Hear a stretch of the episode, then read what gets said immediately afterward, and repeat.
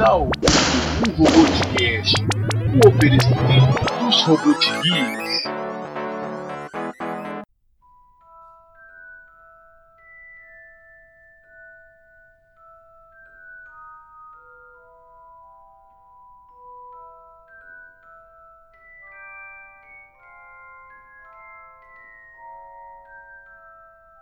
E aí galera, aqui é o Tarim do Robot Geeks e a banda preferida do Voldemort é Inimigos da HP. Oi, gente, eu sou a Ingrid e eu não confraternizo com o inimigo. Fala galera, eu sou o Murilo e chupa Voldemort, eu tenho nariz. Olá, meu nome é Rose e um gorila de uma tonelada senta onde ele quiser.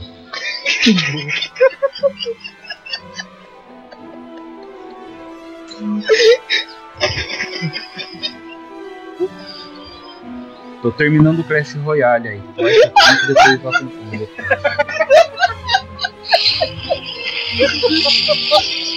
Nossa, a vitamina, a vitamina rolando.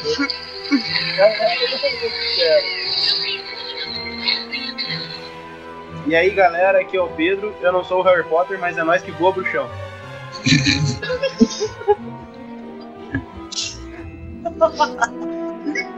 E aí galera, aqui é o Nan e quando aqui em casa está terminando a pilha do controle da TV, eu tenho que trocar de canal fazendo vingar de Leviosa. Um controle desse pra mim então. então galera, estamos todos aqui reunidos mais uma vez e dessa vez nós vamos falar um pouquinho sobre Harry Potter e os Animais Fantásticos, um novo filme que saiu aí da franquia da JK Rowling. Então vamos lá, sentem aí, botem o fone e se preparem para esses mal acabados mais uma vez.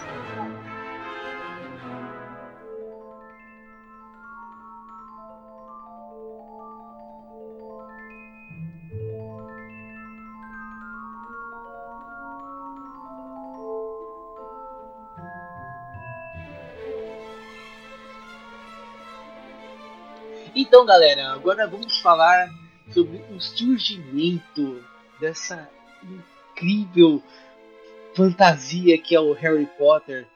Ah, o início da, dessa franquia maravilhosa que foi escrita pela J.K. Rowling é, foi em 98 a origem da publicação, né? A publicação foi entre 1998 a 2007. Foi quando ela terminou de escrever o oitavo livro, né? Ou se- sexto livro, né? O sétimo. É, na verdade, foi no, sétimo. na verdade foi em 97, né? A primeira publicação. É isso que eu ia não falar, começou em 97. Ah, Começou em Em 97? 97. Certo. Senhor, Deu 10 anos certinho. Caraca! Pedra Filosofal. Isso, começou com a Pedra Filosofal. A Ingrid, você tem um pouquinho mais de familiaridade com a, com a franquia. Como que foi esse surgimento? Olha, é, J.K. Rowling é uma, é uma escritora britânica, né? E é interessante que ela estava numa fase da vida dela que ela estava numa crise econômica bem grande. Ela tinha perdido emprego, ela tinha três filhos, né? E ela começou a ter a ideia. Ela diz é, em várias biografias dela, em, em várias entrevistas, que ela sempre teve a ideia desde criança. Tanto é que o nome Potter é de um amigo de infância dela, é um cara chamado Ian Potter né? E ela teve a ideia quando ela tinha uns 9, 10 anos e ela estava na estação de King Cross, que é muito importante no universo inteiro da série, né? Muita coisa pa- passa pela, pela estação de King Cross e ela usa a, a própria estação como uma metáfora até para fases da vida, tipo, de vida e morte, você ultrapassar as barreiras, entendeu? Você viajar, você ir ir para outro plano, voltar para outro plano. Ela usa como barreira entre a realidade, entre aspas, e a fantasia, e também com a vida e a morte. E foi um dos principais lugares que ela começou a construir a ideia. Caraca, Harry bacana, bacana. Bem Interessante isso. Eu não sabia sobre essa questão. É, Teve bastante influência pra é, é o bom é saber da parte de nós temos o- as pessoas mais é, por dentro da, da, da franquia, né? Eu, eu tinha poucas noções né, a respeito da que ela estava num período difícil da vida dela, tal, e foi quando ela começou a escrever mas eu não tinha. é, não sabia tantas coisas assim do bruxo. Sim, na verdade, na verdade essa contradição entre essa contradição ainda entre vida e morte é uma dicotomia que ela vai trabalhar em todos os livros. É uma mística que ela trouxe para os livros de uma maneira muito forte assim. Você vê que ela sempre trabalha essa questão de vida e morte. Eu acredito que seja um dos pontos mais, mais fortes assim do filme. Você tem isso desde o primeiro livro, mesmo que esteja ali meio que subliminar, mas você tem isso desde a primeira publicação. É muito mais forte essa questão nos últimos, nos últimos livros. É isso. Tanto que são relíquias da morte. Isso não vem só no Harry Exatamente. Potter, tá? o Morte Súbita dela também, ela abrange bastante sobre isso também. É, a maioria dos livros dela é sobre isso. Morte súbita, você Sim, leu? verdade, morte súbita É, trata sim. bastante. Tipo, a história começa por causa de uma morte súbita, né? É bem Isso, interessante, exato. realmente, morte súbita. Eu É, acho, se eu acho que, que vocês falaram da questão que mesmo no primeiro livro, né, ela já trata essa questão da vida e a morte, a própria pedra filosofal, a própria história do Nicolau Flamel, que ele tem 600 e poucos anos, e ele usa a pedra filosofal para não morrer, e uma das, das últimos capítulos do livro, do primeiro livro, o Dumbledore fala pro, pro Harry que a pedra foi destruída, aí o Harry pergunta assim assustado, mas o Nicolau Flamel vai morrer? E aí ele dá uma das célebres frases do Dumbledore, que é Pra mente bem estruturada, a morte é apenas uma aventura seguinte. Olha só. E, Exato. e é, é a, a, a J.K. gosta, acredito que, do tema morte. É meio mórbido falar isso, né? Assim, jogado pode ficar um contexto estranho, mas ela trabalha Sim, muito eu com ent- essa questão. Eu até entendo por que, que ela usa desse termo, porque na verdade, se você pegar a premissa da alquimia antiga, a premissa da alquimia antiga é o quê? Primeiramente, é vencer a ideia da morte. Então ela trabalha isso dentro dos- dos livros, que é o tema é alquimia, claro. E ela vem, ela parte dessa premissa, eu acredito eu. Você falou em alquimia e trabalhar a morte, você vê isso também no mangá, né? Full Metal Alchemist. Que é, é bem é bem o tema, né? Essa, esse negócio da alquimia e eles trabalhando com logo no começo do, do mangá, que é, que é a morte, né? Da, da mãe do- dos personagens.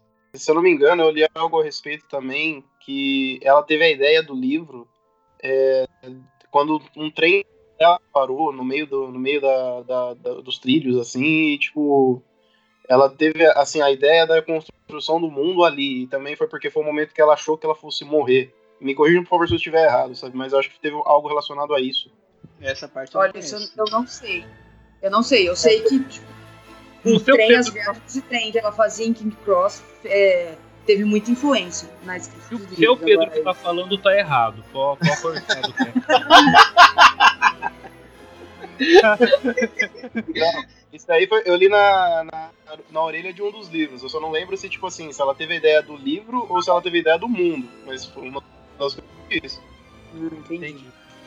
Uma coisa interessante que, que um de vocês citou Fullmetal Alchemist é, do surgimento é falar também das, das referências que ela teve para escrever o livro, né? Porque ela tem muita referência do, do Tolkien, né? Isso é nítido. Do Tolkien, do C.S. Lewis e a- de algumas e, tipo, muito de mitologia. Eu conheço muita gente que leu Harry Potter, mas não tem noção de mitologia e muita coisa acha que foi ela que criou. E não foi ela que criou, ela adaptou no, no livro dela. E isso às vezes gera muita discussão, porque se você for ver o elfo doméstico que ela criou, de elfo não tem nada, seria um goblin. Sim, Né? concordo. Ela fez, ela fez umas adaptações muito interessantes. E tem muita gente que acha que ela criou o hipogrifo a partir do grifo, mas o grifo já, o hipogrifo já existe. Sim. Já existia em Warcraft, em Magic, essas coisas mais, anti mais, mais antigas, né? Que é onde ela pegou referência. Muita gente não tem essa noção. Porque começou a ter noção dessa, dessa mitologia nórdica só com a J.K. Mas ela alega que ela criou isso? Não, não, ela não alega. De forma alguma. Ela não- nunca Ah. alegou isso. Ah, Mas bom. tem muitos fãs que acham que é, que, tipo, ela criou o hipogrifo. Ela não criou o hipogrifo. O hipogrifo Ah, é uma tá. figura Ah, histórica. Mas aí é, é fanboy, né? Isso aí é coisa de fanboy, né? Não, ela é a melhor escritora do mundo, né? Aquela coisa. É da mesma forma que tem, existem os vampiros de verdade e exis- existem os vampiros fadas, né? Que você encontra no Crepúsculo. Também foi uma forma horrível Nossa, de trabalhar. É, é. Foi horrível de trabalhar com. com É, e os lobisomens, que o, o cara não tem pelo nenhum e ele pula e vira um lobo. Né, exato, aí dá um mortal pra trás, né? Ele vira um Ele lobo. vira um lobo. É, tipo, É, mas veja pelo lado bom, ele tem um abraço quentinho, você não.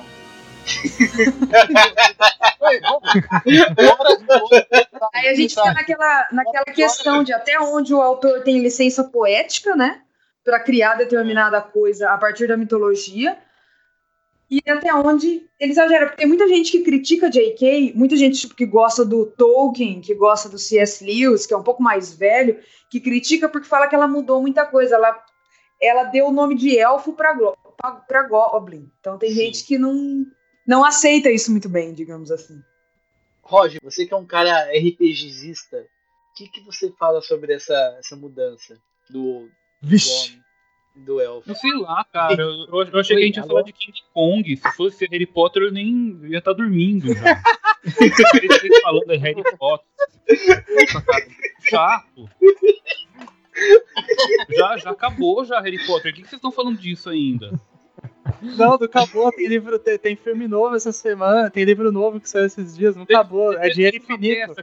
Teve Harry Potter é dinheiro infinito. Passaram uma puta de uma vergonha com aquela peça da criança do inferno lá. É isso, né? criança do inferno. É, é esse, é esse mesmo. 666, Criança do Inferno. Passaram uma puta de uma vergonha com essa peça. E vocês falando de Harry Potter ainda, bicho. Pra, pra- pra mim passou, passou novidade, porque li- os livros da magia. A J.K. Rowling assumiu que ela copiou dos livros da magia também, ou essa daí ela não assumiu? Então, é, não, é- essa- ela plagiou. essa é uma das especulações que, que tava. Eu ia até comentar sobre, né? Os livros Não, da magia, que é uma obra escrita pela, pelo New Gamer, né? Um quadrinho maravilhoso que conta a história do Tim Hunter, tem 13 anos, e as características dele, é, física e de coisas assim da, da- do cotidiano dele são muito parecidas com, com a história do, do Harry Potter. E muito mais coerente do que a história do Harry Potter, apesar dos tóxicos que o Neil Gaiman estava consumindo na época. É uma, Não saiu do corpo dele até o. É, porque ele escreveu Sandman, né? É, Não. ele precisa usar umas coisas pra escrever Sandman, né, cara? Mas aí que tá, os livros da magia era totalmente zoado. Você tinha um outro universo que fazia os regaços. Só que por que, que eu falo que dava pra levar mais a sério os livros- livros da magia do que Harry Potter? Você via a influência daquele mundo no mundo real. Em Harry Potter, é- é- parece que os bruxos são Toy Story, sabe? Parece que eles são os brinquedos. Chega no mundo de verdade. Ai, a gente não pode mostrar que a gente é bruxo. Fica, fica no chão. sabe? Parece o, o Buzz e o, e o cowboy lá se escondendo do mundo real. Não faz sentido. Pô, os caras com aquele puta poder tinha que tocar o terror e dominar o mundo real. Não ficar de gracinha em escolinha de bruxinho. Então, mas, Mas é isso daí intenção de volta. é, isso daí é o que é discutido, assim, ma- mais visível nos Animais Fantásticos. Quem assistiu Animais Fantásticos vai perceber que é um dos temas que, que é mais discutido no, no filme. É muito interessante isso.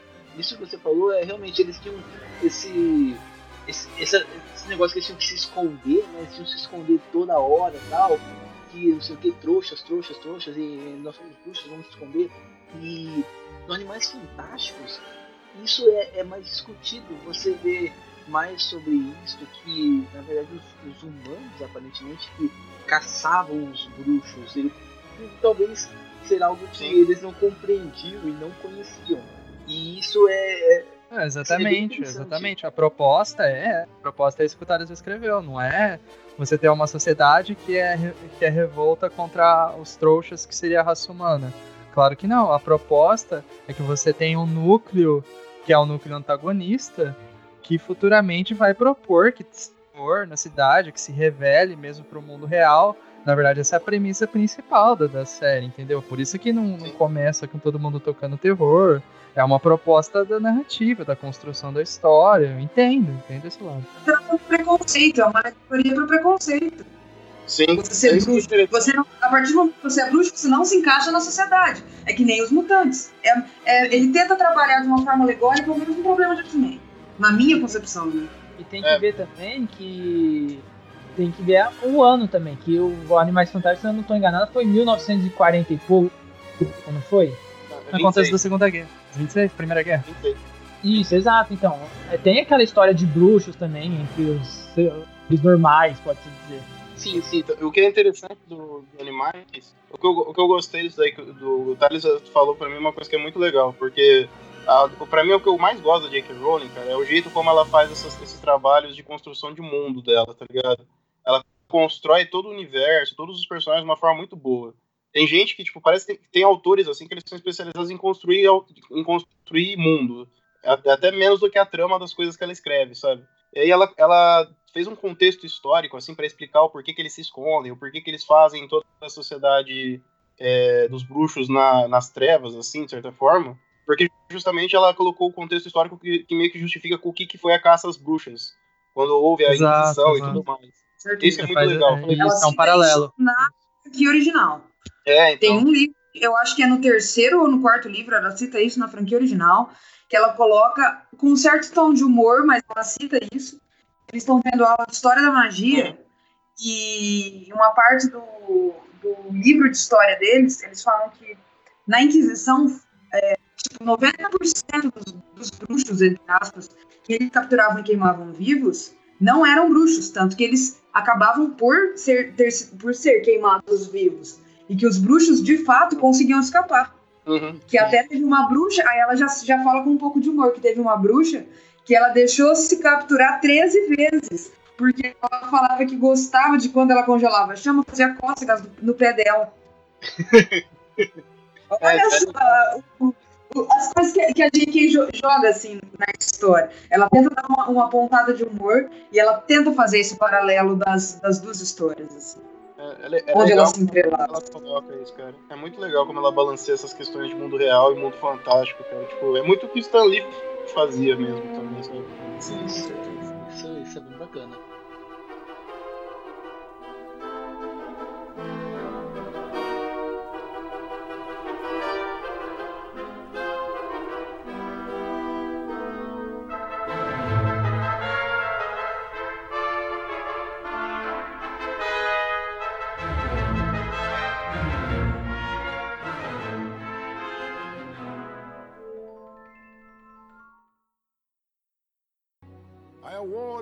Gryffindor House 60 points.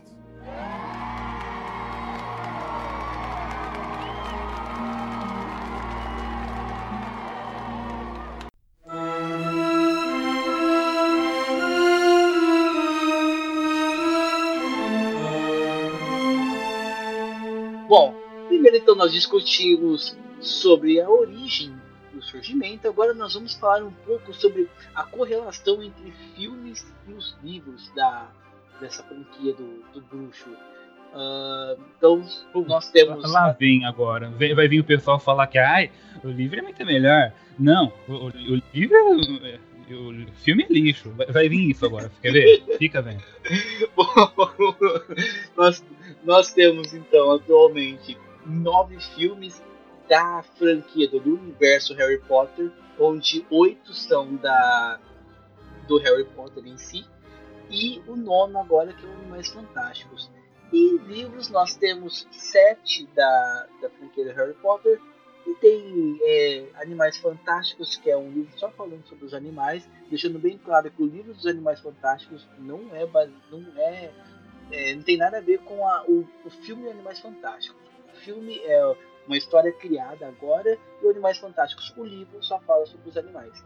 E tem uh, livros sobre quadribol e tem mais alguns outros livros que eu não me recordo agora. Tem mais Os um, contos de Biddlebardo. Isso. Isso, então tem mais alguns que são referentes. E tem o oitavo que saiu no final do mês passado, né? É, esse é, Exato. é, re- Você deixou de fora. criança amaldiçoada. é referente à É, tem peça. uma- é, então, ele é mais uma peça do que um livro. Eu tava vendo ele, o livro, outro dia, assim, você vê os, Sim, a separação, assim, tem um, sabe? eu dei uma folheada Não, também. Ele é mais. De falar isso, que é o filme do- da, da criança do, do demônio lá. Exatamente. Ele- Ele é estilo roteiro do, do teatro, mas, cara, tem mão de J.K. Rowling, então deve ser bom. É ruim! Vixe! Vixe! Bom, Não tem, tem nome dela. Vocês não prestaram atenção que é caça-níquel pra tirar dinheiro dos tontos? Igual o livro de quadribol. Você acha Calma. mesmo que ela fez? Ai, deixa eu escrever as regras do quadribol aqui. Os tontos vai e compra, a turma faz. Peraí, então agora eu vou fazer uma pergunta baseada nisso que ele falou. Então, que o- não foi o Tolkien que criou o élfico, a língua élfica? que isso! Acho que foi. Que Não isso! foi? Foi. Foi Isso o foi, Martin que é o criou O Enya a e língua o. Não, mas eu tô falando desses, esses outros livros do universo Harry Potter, não foi ela que fez. Foi ela que fez. Sério? Ela, sim. Foi, tá ela pode ser. tudo. Tudo o nome dela. Ela perdeu tempo fazendo um livro sobre todo- Sim, ela- Meu, Na ela verdade- perde na tempo verdade, ela não ela atualizando um site que ela fica colocando sobre qual que é a escola de bruxaria da América do Sul, qual que é a escola de bruxaria da Ásia. Ela já falou sobre a escola de bruxaria do Japão, dos Estados Unidos. Aqui no Brasil chama Castelo Bruxo, no meio da Amazônia o negócio. Puta que bosta, Pessoal, cara. pessoal, então, Ela tem o universo inteiro. Aí ela vai soltando. Eu não sei se ela escreve agora, tipo, se ela inventa agora, ou se ela tinha tudo pronto e ela vai soltando. Porque ela mesma, quando ela terminou os livros, ela falou: Eu não mostrei pra vocês 20% do que é o universo Harry Potter. Eu imagino Eu não consegui porque eu tive que ficar na história do Harry. um exemplo Ma- do quadribol. Ela já tinha a história do quadribol feita no livro. Ela só não quis colocar no livro, mas as regras de quadribol, tudo, ela passou tudo no livro. Ela só fez um outro livro pra explicar com detalhes. Exatamente.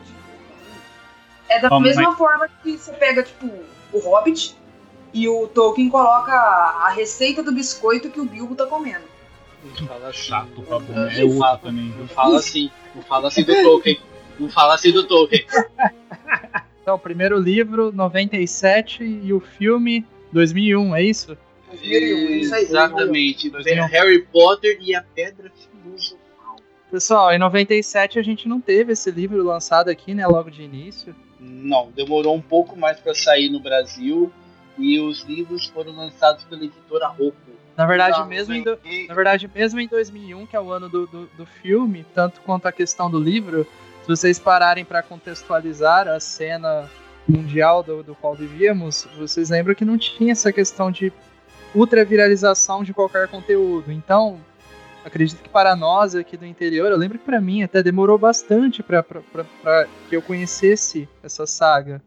Eu acho que eu fui conhecer ela na, na, na- Câmara Secreta já. Então você não tinha essa, ide essa ideia de viralização. Eu lembro que em 2001 foi que a TV com- começou a transmitir sobre o filme. Então virou meio que.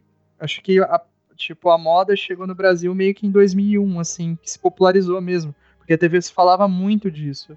Eu lembro Ah. desse cenário. me- A moda chegou por causa dos filmes, entendeu? Depois que saiu o filme, todo mundo resolveu comprar o livro pra, por curiosidade. Sim. Foi isso que aconteceu. Eu lembro, eu lembro que eu ganhei o primeiro livro, cara, quando eu tinha uns, eu tinha 10 anos. Minha festa de aniversário de 10 anos, um tio meu me deu. Aí eu lembro que o livro em si, sabe a fonte escrito Harry Potter, que é com a fonte escrita em formato de raio e tal? O livro nem tem esse, essa fonte, é normal, assim, sabe? Tipo, é aquela Meu exemplar é esse também. Que a Nossa, fonte é normal. É, então, tipo, eu- eu- ele me deu assim, eu, eu parei pra, pra- Eu parei pra ler depois de ver o primeiro filme, porque na época eu tinha 10 anos, falei, pô, eu queria brinquedo, vai tomar no cu, sabe? Bom, mas então, vamos falar então sobre os filmes e os livros. Primeiro, começando com a Pedra Filosofal. É, quem assistiu o filme e leu o livro sabe que não foi seguido exatamente o que está no livro. Boa parte da, da história, claro, tá no, no, no filme.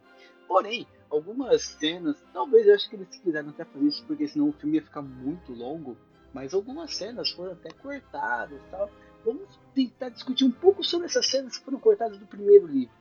Cara, uma cena que eu acho chato que, que foi cortado do, do filme é bem no final, quando eles já estão para encontrar a Pedra Filosofal, que no labirinto que eles entram depois do, do, do cachorro fofo, é, cortaram muita coisa de lá. Ficou faltando a, a prova de poções que eles tiveram que passar. Teve várias provas ali que no livro explicaram tão bem e no filme passou assim como, ah, vamos logo encontrar essa pedra filosofal que já tá ficando chato. isso." Eu acho que pra mim foi, a, foi também o que eu mais senti de, de falta, que foi essa parte dos testes que eles estavam passando que ficou faltando bastante coisa aí também. Eu, eu, eu percebi isso daí. Do resto da história, eu não lembro de tanta, de tanta coisa que foi cortada. Mas na parte que onde eles já estão atrás da pedra filosofal, que ficou realmente chato, que foi onde eles cortaram os pedaços do, do livro. E são pedaços, na teoria, importantes, porque mostram o que cada personagem tem de melhor, né? Mostrando que a Hermione é inteligente, que o Rony sabia jogar xadrez como ninguém, e o Harry era o Harry. Na verdade, essa questão da, da, da apresentação, é, eu acho que é, é legal o jeito que ela constrói os personagens, porque se você pegar esse primeiro momento, é extremamente pueril, né? É, é, é bem universo infanto-juvenil mesmo, para que depois ela pudesse desenvolvê-los com, com o decorrer do tempo. Então você percebe essa construção primária bem inocente, sabe? Achei é, isso muito bacana. O que eu achei foi o seguinte, eu acho que eu fiz mais ou menos que nem o Pedro. Eu comecei a ler os livros, eu tinha 11 anos, entendeu? A mesma idade que os personagens tinham. É, então, foi legal, porque o, o, livro saía a cada um ano, na média, mais ou menos.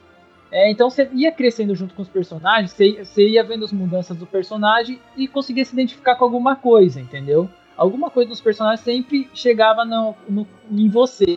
Sim.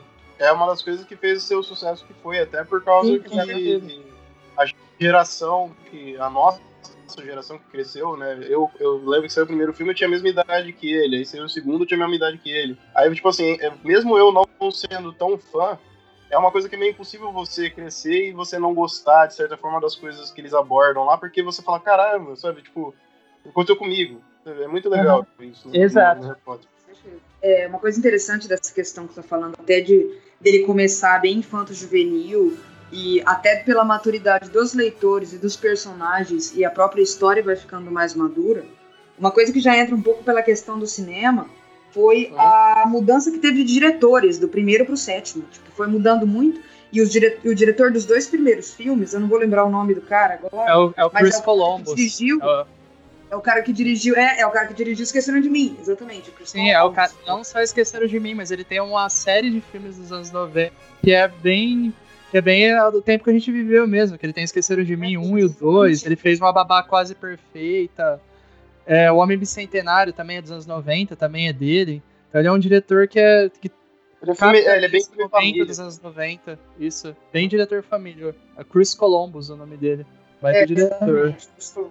É, e você vê que, tipo, acredito que ele foi escalado como, como diretor, foi escolhido como diretor, exatamente para tentar dar esse, esse âmbito, essa visão família de no início do Harry Potter, que era uma coisa que era infanto juvenil, mas era muito mais infanto ainda, digamos assim, do que juvenil, e ainda estava longe de ser adulto. Apesar de eu particularmente achar a Câmara Secreta um dos livros mais sombrios da J.K. Da franquia Harry Potter. É, é engraçado que a Câmara Secreta acho que é o filme que os fãs mais reclamam até, né? Tem, tem, tem bastante reclamação, tem bastante reclamação do Prisioneiro de Azkaban também. Só que eu particularmente gostei do filme do Prisioneiro de Azkaban, mesmo ele destoando completamente do livro. Tipo, ele sai muito do sim, livro. Mas a dinâmica que o Cuarón deu pro filme, o filme ficou bom. Sim, sim. Eu lembro que ele saiu, o filme ficou bom. Sim, eu lembro que eu fui, eu li o Prisioneiro de Azkaban antes de sair o filme, porque eu tava na, naquela fissura de conhecer. E eu lembro que eu fui ver o filme naquela coisa que você não tem senso crítico você quer que seja igual ao livro, né? E eu lembro Sim. que, cara, a cena que eu mais gostava do terceiro, livro, do terceiro livro é que ele ganha Nimbus 3000, né, do, do Sirius. E eu achei, pô, que legal, sabe? Era uma, era uma, uma, cena, era uma cena assim, que ela descreve de uma forma que era que nem você ganhasse o tênis da época, sabe? E era no meio do livro isso. E eu lembro que é a última cena do terceiro filme. E assim, ele foi, é, ele foi bem costurado pra virar o filme, né? Sim. Sim. Eu lembro que eu saí do cinema puto, mas, pô, não tem nada a ver com o livro. Cortado. É, eu lembro que, tipo, isso aí, nossa, não tem nada a ver com o livro. Eu fui ver depois, assim, tipo, como filme somente. Eu falei, não, o filme é muito bom, pô, sabe? É aquela coisa de criança, né? Você acha que tem que ser igual ao livro. É que tem aquele negócio, né? Quando você lê o livro para depois assistir o filme, não dá, cara. É, é difícil. Eu fiz isso com Guerra Civil. Ah, Guerra Civil. É, realmente. Nada a ver um pouco. É, tô... nada a ver. É, nada. É, é, muito visível que a Guerra Civil eles fizeram total, é, totalmente voltado para o universo cinematográfico. Eles não pegaram nada da, da parte da, da história em quadrinhos. E é o que eu falo que ficou muito bem feito, porque por mais que não tenha nada a ver com a HQ, eles fizeram de acordo com o que eles tinham. Isso eu acho que assim, eu, eu particularmente gostei muito do Guerra Civil. Sim, e é que os filmes do Harry Potter fazem. É que os filmes fazem. Os filmes seguem a premissa daquilo que foi proposto no primeiro momento, com o primeiro filme. Tem a questão da época. O filme veio quatro, quatro anos, isso, quatro anos depois do livro. Já era outro momento, já era começo do ano 2000. Você tinha aquela outra vibe. Você tinha aquele- toda aquela questão tecnológica, você tinha novos efeitos. Então acho que o, o, o filme se muniu bem desse momento para que pudesse conceber uma experiência que fosse tão boa ao tempo que diferente do próprio livro, da própria obra literária. Quer ver outros Cara, exemplos? É muito fácil, ó. Se eu li tanto Percy Jackson quanto eu li Eu Sou o Número 4. Cara, você pega o filme do Percy Jackson mesmo, pelo amor de Deus, aquilo não é um filme, aquilo lá foi um juntadão que eles fizeram e estragaram tudo. E Com eu- certeza. é o filme do Percy Jackson é horrível. É horrível. E se você, pega, É se você pega os livros, nossa, cara, é impressionante. Eu, eu terminei todos os cinco livros em duas, três semanas, porque eu não conseguia parar de ler. É, então. eu- mas acima de tudo, o grande mérito dos filmes do Harry Potter é que eles são bons filmes, cara. Tipo, Sim, assim, sim. eles servem, eles servem por, por eles mesmos. Se você não lê os livros e você acompanhar só os filmes, Sim. você já fica curioso pela história, entendeu? Com Que certeza. nem a Mar- Marvel faz isso também. Os filmes da Marvel, acima de tudo, são bons filmes. Tipo, se, se- as sagas de, de literatura infantil-juvenil, que nem o Percy Jackson. Eu lembro que teve aquele outro que foi uma, uma desgraça, que é aquele Instrumentos Mortais lá. Sabe, se eles fossem é, é, bons filmes, eles virariam franquias e os fãs não iam estar reclamando. Aham. Sim, mesmo porque é uma das franquias mais lucrativas, se não a maior do cinema, né? A mais, a mais lucrativa do cinema. cara. Então, e, e onde você pode encontrar uma premissa assim que você tem o, por exemplo, a questão do desenvolvimento dos personagens. Você tem a possibilidade de vê-los sendo desenvolvidos no decorrer de oito anos, né? De oito anos. Isso, exato. Então, você tem, você tem o- essa questão narrativa para quem gosta do cinema, da cinematografia, da linguagem cinematográfica. Você tem uma coisa muito bacana. Claro que não é a mesma montagem de um filme do, do, do, por exemplo, do Richard Linklater, que fez o Boyhood, que ele gravou por tantos anos, ou fez a, a trilogia do Antes do Amanhecer. É, mas você tem uma, uma dinâmica meio que similar, entendeu? Você pode acompanhar o crescimento dos personagens. E é legal que a Ingrid até falou que eles colocam os diretores de acordo com o momento. E o, o Cuarón no, no Prisioneiro de Azkaban foi uma quebra muito boa, porque é o primeiro filme que tem essa entonação um pouco mais soturna, você tem uma linguagem um pouco mais madura, você tem personagens que já estão ali se encaminhando para uma guerra iminente. Então você tem É, toda essa questão. de, Prisioneiro de Azkaban foi quando tudo começou a desenrolar, foi quando a gente começou a entender um pouco mais da história de Harry Potter, né? Sim. Eu acho que o Prisioneiro de Azkaban, Mesmo- pra mim, é o filme mais importante da saga, até por causa Eu que também ele acho. dita o, o tom, assim, o visual dos outros. Exato. É porque o quarto, o Sim. quarto livro, né? O quarto filme é o clímax, né? Voldemort voltou, acabou. E o terceiro, ele é aquele que ele faz o gancho, né? Entre a introdução da história e o clímax. Sim. Então eu, eu particularmente considero não só o meu livro favorito da, da série, é o meu livro favorito, e ele é um livro mais importante. E na questão do filme, para entender a história como um todo, eu gosto muito do filme, mas nisso realmente o filme pecou. Aquela cena que tá o Sirius, o Lupin, o Pettigrew e os três dentro da Casa dos Gritos, aquela cena dura o quê? 15, 20 minutos? No livro são cinco capítulos. Assim, sim, ele isso a ficava gente sempre vê A história do, Sim, sim. do. A verdadeira história do Sirius Black, a verdadeira história do Pedro Sim, Pettigrew. E tipo, sim. isso é muito importante para você entender a história a partir dali. Senão você fica meio perdido no sentido história. Dá para assistir os filmes tranquilamente. sim. Mas lembro é o, é o livro gancho. Ele é o livro gancho. Eu lembro que eu mesmo, tipo, eu, eu me baseava mais pelos filmes, eu não lembro, eu não conhecia a história dos marotos, que, tipo, todo fã de Harry Potter fala que é a coisa mais legal de Harry Potter é a história dos marotos, sabe? E é uma coisa que no terceiro livro destrincham pra caramba, assim. Sim, fica bem, bem Ah, detalhado. com essa certeza. Muita Aí gente depois pede é- spin-off dos marotos, inclusive. Uhum. Pra ela Sim. escrever spin-off dos marotos. Sim. Depois do, do, do Cálice de Fogo, você tem um outro filme importante, que é A Ordem da Fênix, que, que apesar de não ser o filme que eu mais gosto da franquia, também é um filme importante, porque introduziu vários novos personagens, né? Uhum. É o é tipo livro, livro filme É- necessário, né?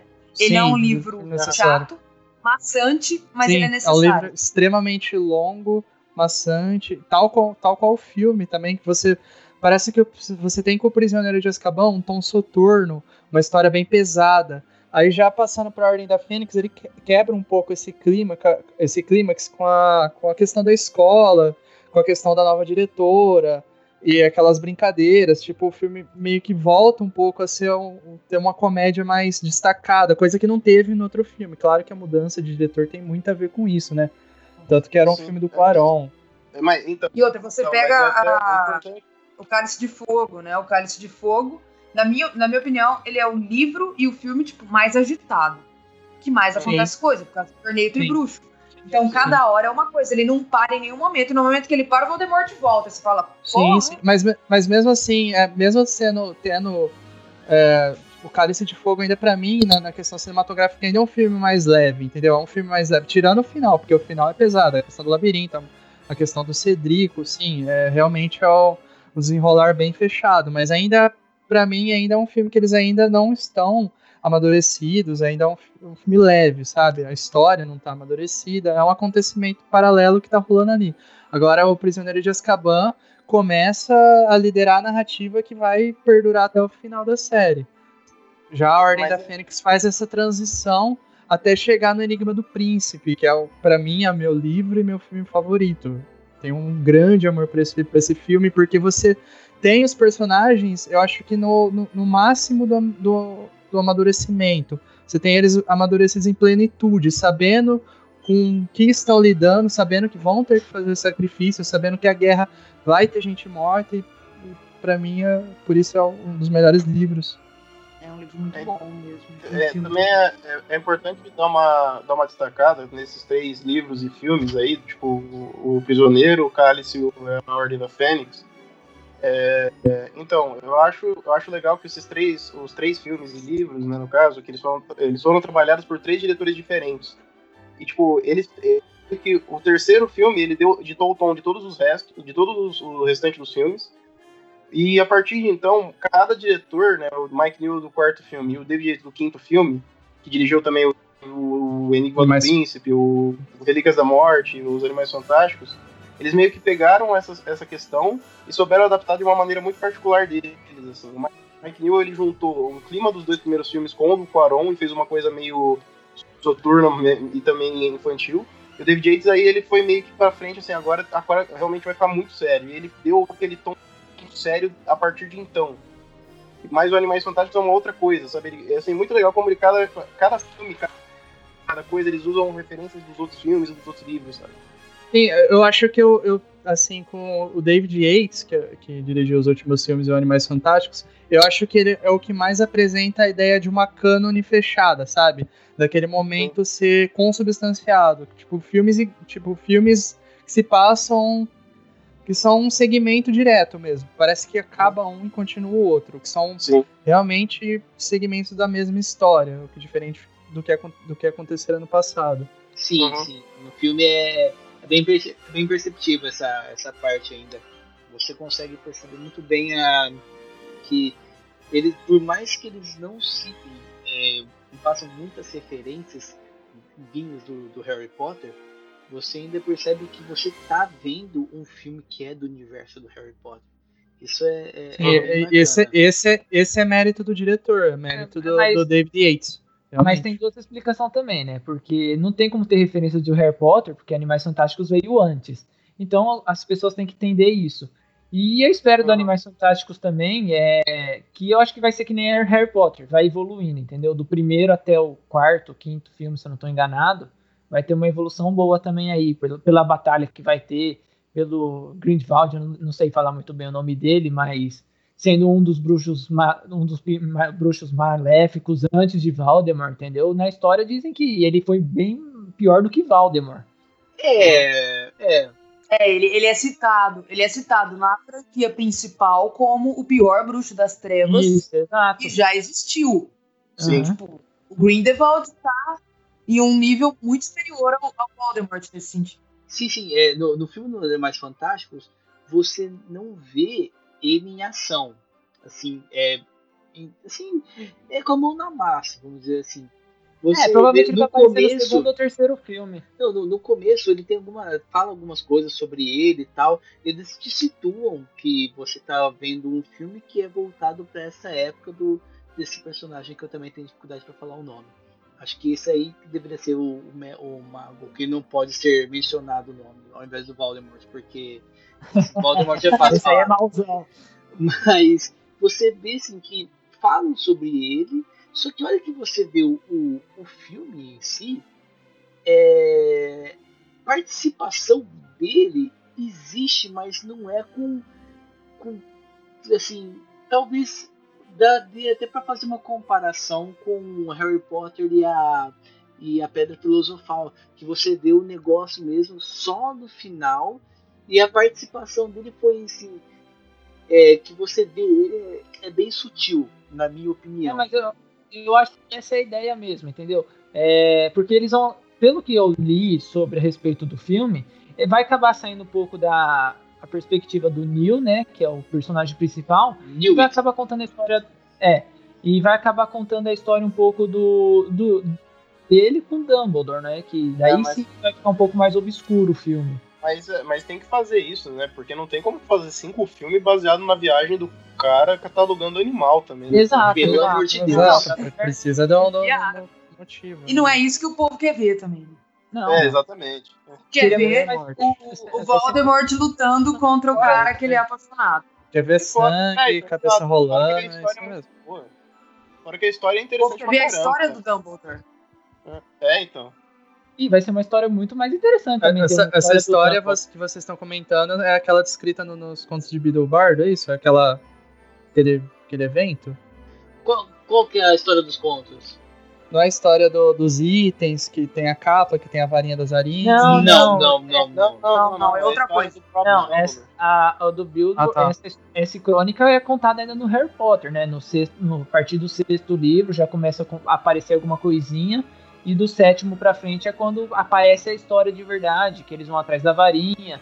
O Harry já Ah, tem a sim, capa de sim, sim. invisibilidade. A pedra filosofal, que é uma da- um dos objetos, aparece no primeiro filme e é destruída.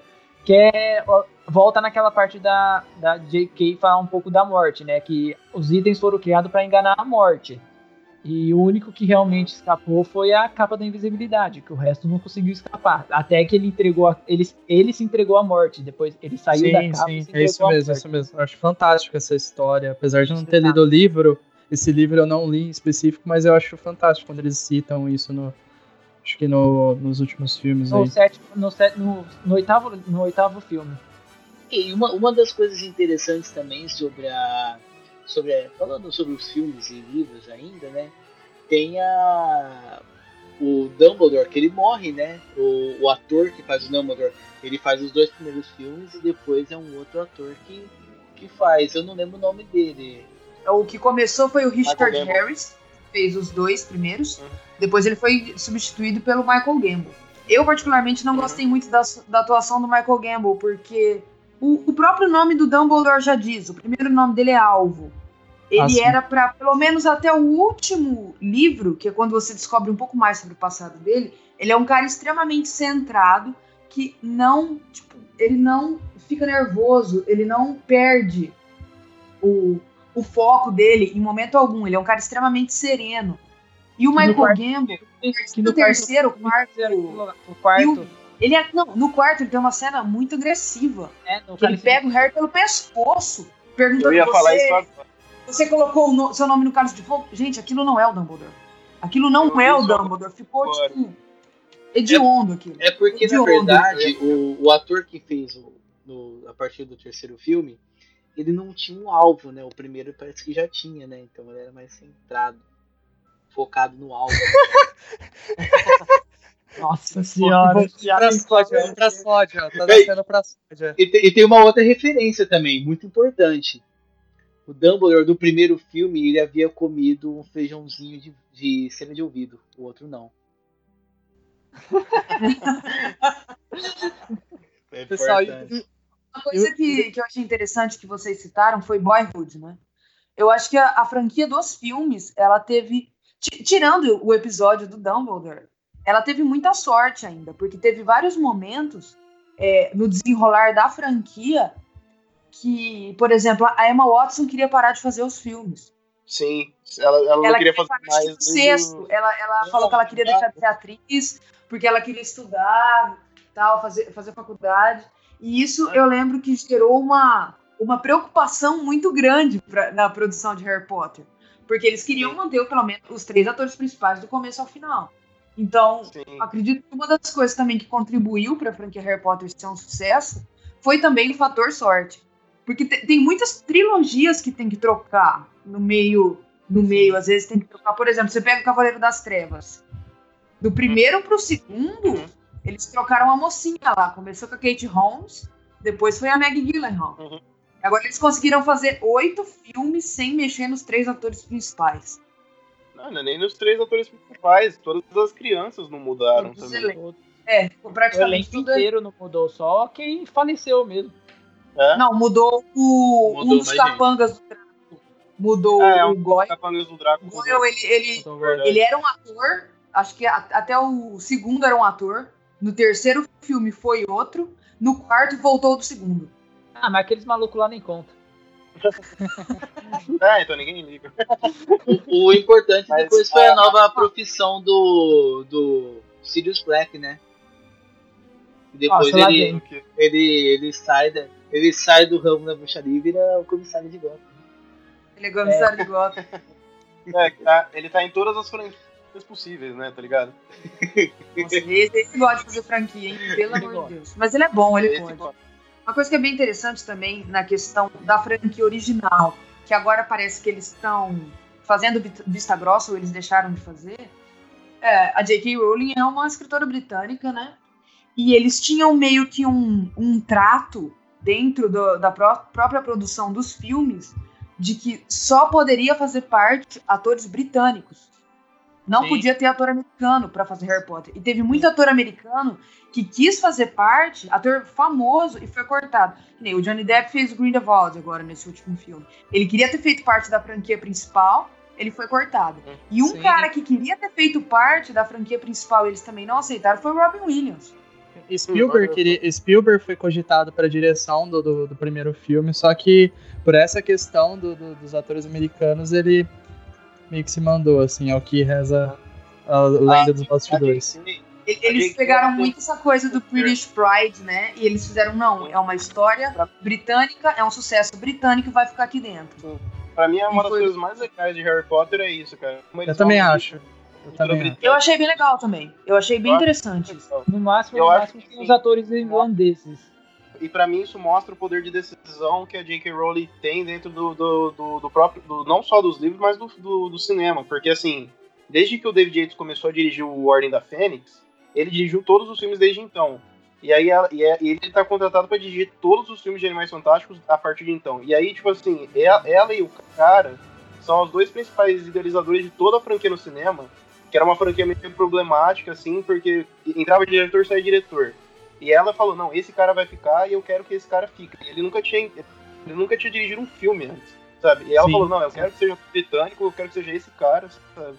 Caraca, bacana isso. É. Sim. E ele, ele mandou ver, né? Dirigiu aí. Ó, a, a- Pra a mim é última questão de palavra fé. dela pra muita coisa ali dentro. Sim. Ela, ela, ela tem um poder dentro da, da franquia dela que, por exemplo, o George Martin não tem na série de Game of Thrones. Sim. Hum. O O poder Lucas que ela tem é muito grande Star Wars. dentro ainda Harry Potter. Só puxando um pouquinho mais a lenha pra ela, é, no quinto livro, quando sai, o, no, quando sai a previsão lá do, de quem vai matar o Voldemort é alguém que nasceu em setembro e tal, foi impressionante o que ela fez, porque colocou dúvida em todo mundo, né? Porque tanto o Harry quanto o Neville nasceu em setembro, né? Na mesma data. Não, Ela fez acho que não. Sim. Uma bifurcação da história muito interessante. É, não, teve isso sim. É, os dois nascem na nasceram mesma em 31 data. de julho. Os dois Isso. nasceram em 31 de julho. É de julho. E ela falava que era, acho que, o último dia antes de setembro, era uma coisa Isso, assim na exato. profecia. que iria vencer o Valdemar. Então foi até o sétimo livro é, sem saber quem vencia o Valdemar. E o mais impressionante é que no sétimo livro, quem acabou vencendo o Valdemar foi os dois, porque quem cortou a, a cabeça da cobra foi o Neville, né? Sim. Foi o Neville com a espada de Gryffindor. É, Que era o mais cagão do universo. exato. Ele começou, ele era o loser, né, no, no começo, depois ele virou um herói. Mas você sabe que, além da- dessa questão de trabalhar a questão da morte, ela tem muito essa questão de trabalhar a, a dinâmica das amizades. Se você vê desde, o- desde a primeira questão, ela trabalha com, com tópicos como inveja. Tipo assim, você vê o Rony, um personagem que é muito invejoso. Tipo, você vê que ele teve inveja ali no Cálice de Fogo. Você Sim, vê que ele teve inveja nos últimos. Você vê que ele teve inveja nos últimos. Sim. Nos últimos. na- naquela questão da barraca que ele viu. Ele ela- teve muita, viu muita inveja do, do Harry. Sim, sim, e é legal que ele trabalha essa questão de amigos contra amigos, sabe? Tipo, algo.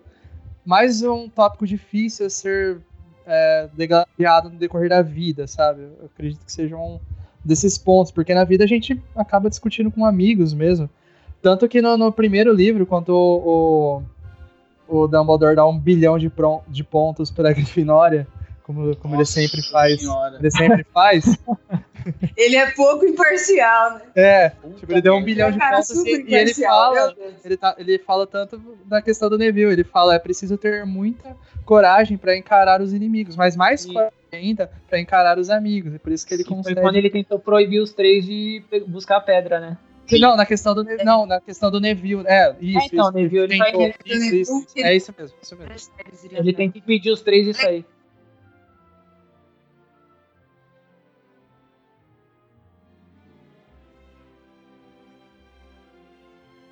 É, uma coisa que eu acho interessante também é essa questão da amizade dela, e que ela fez uma ponte muito do primeiro para o sexto livro. É, além dessa coisa, né? Porque o, o Rony, ao mesmo tempo que ele representa o ciúme e a inveja, ele representa a lealdade também, né? Enquanto a, a Mione representa a, a sabedoria, a inteligência. Então seriam os, três, digamos assim, os três triângulos da Triforce, né? É a coragem, a sabedoria e a lealdade. Né? O interessante é que no, quando eles estão indo é, atrás da Pedra Filosofal, no primeiro livro, quando o, o Harry tá entrando no alçapão, ele segura assim o alçapão, vira para os dois, que tinham ajudado ele a chegar até ali, e falam: é, vocês não precisam vir comigo, vocês vieram comigo até aqui. É a última chance de vocês virarem as costas e irem embora. Aí a Hermione vira para ele e fala assim: fala, nós não vamos te abandonar, é, nós vamos com você até o fim. No, no final do sexto livro, quando o Harry vai ele já tomou a decisão que ele vai abandonar a escola, de todas as lições que ele teve com o Dumbledore, que ele sabe que a missão dele agora são destruir todas as Horcruxes e ir atrás de Voldemort para para derrotá-lo. Os dois falam que vão com ele. O Ron e Hermione falam: "Não, então a gente ele, tipo, nem passa pela cabeça deles falar não. Eles começam a planejar com o Harry, enquanto o Harry tá falando isso. Falando: "Ah, a gente vai precisar de uma tenda, a gente vai precisar de roupa, de comida, etc." Aí o Harry vira pra eles falando: Pera, vocês não vão comigo, é arriscado demais. Nisso que ele fala isso, a Hermione vira pra ele e fala: Você já fez, você já perguntou pra gente uma vez é, se, a gente, se é, a gente ia até o fim ou se a gente ia te abandonar. Putz, A nossa, resposta não mudou. perfeito.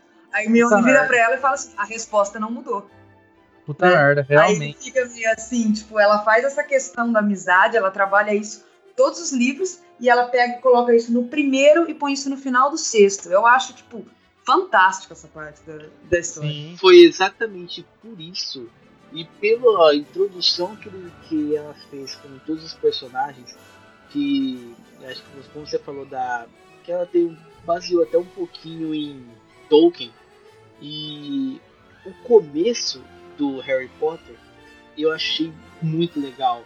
É, eu não gosto muito do Tolkien no começo do Senhor dos Anéis, mas o começo do Hobbit é muito divertido. E o começo do A Pedra Filosofal, é, eu consegui ter essa mesma diversão que eu tive com o Hobbit. Então essa introdução, é, explicando sobre os personagens, e depois a que chega no momento que eles se conhecem tal, dentro do trem e tal. Isso eu achei muito legal, que é essa primeira ida deles a Hogwarts.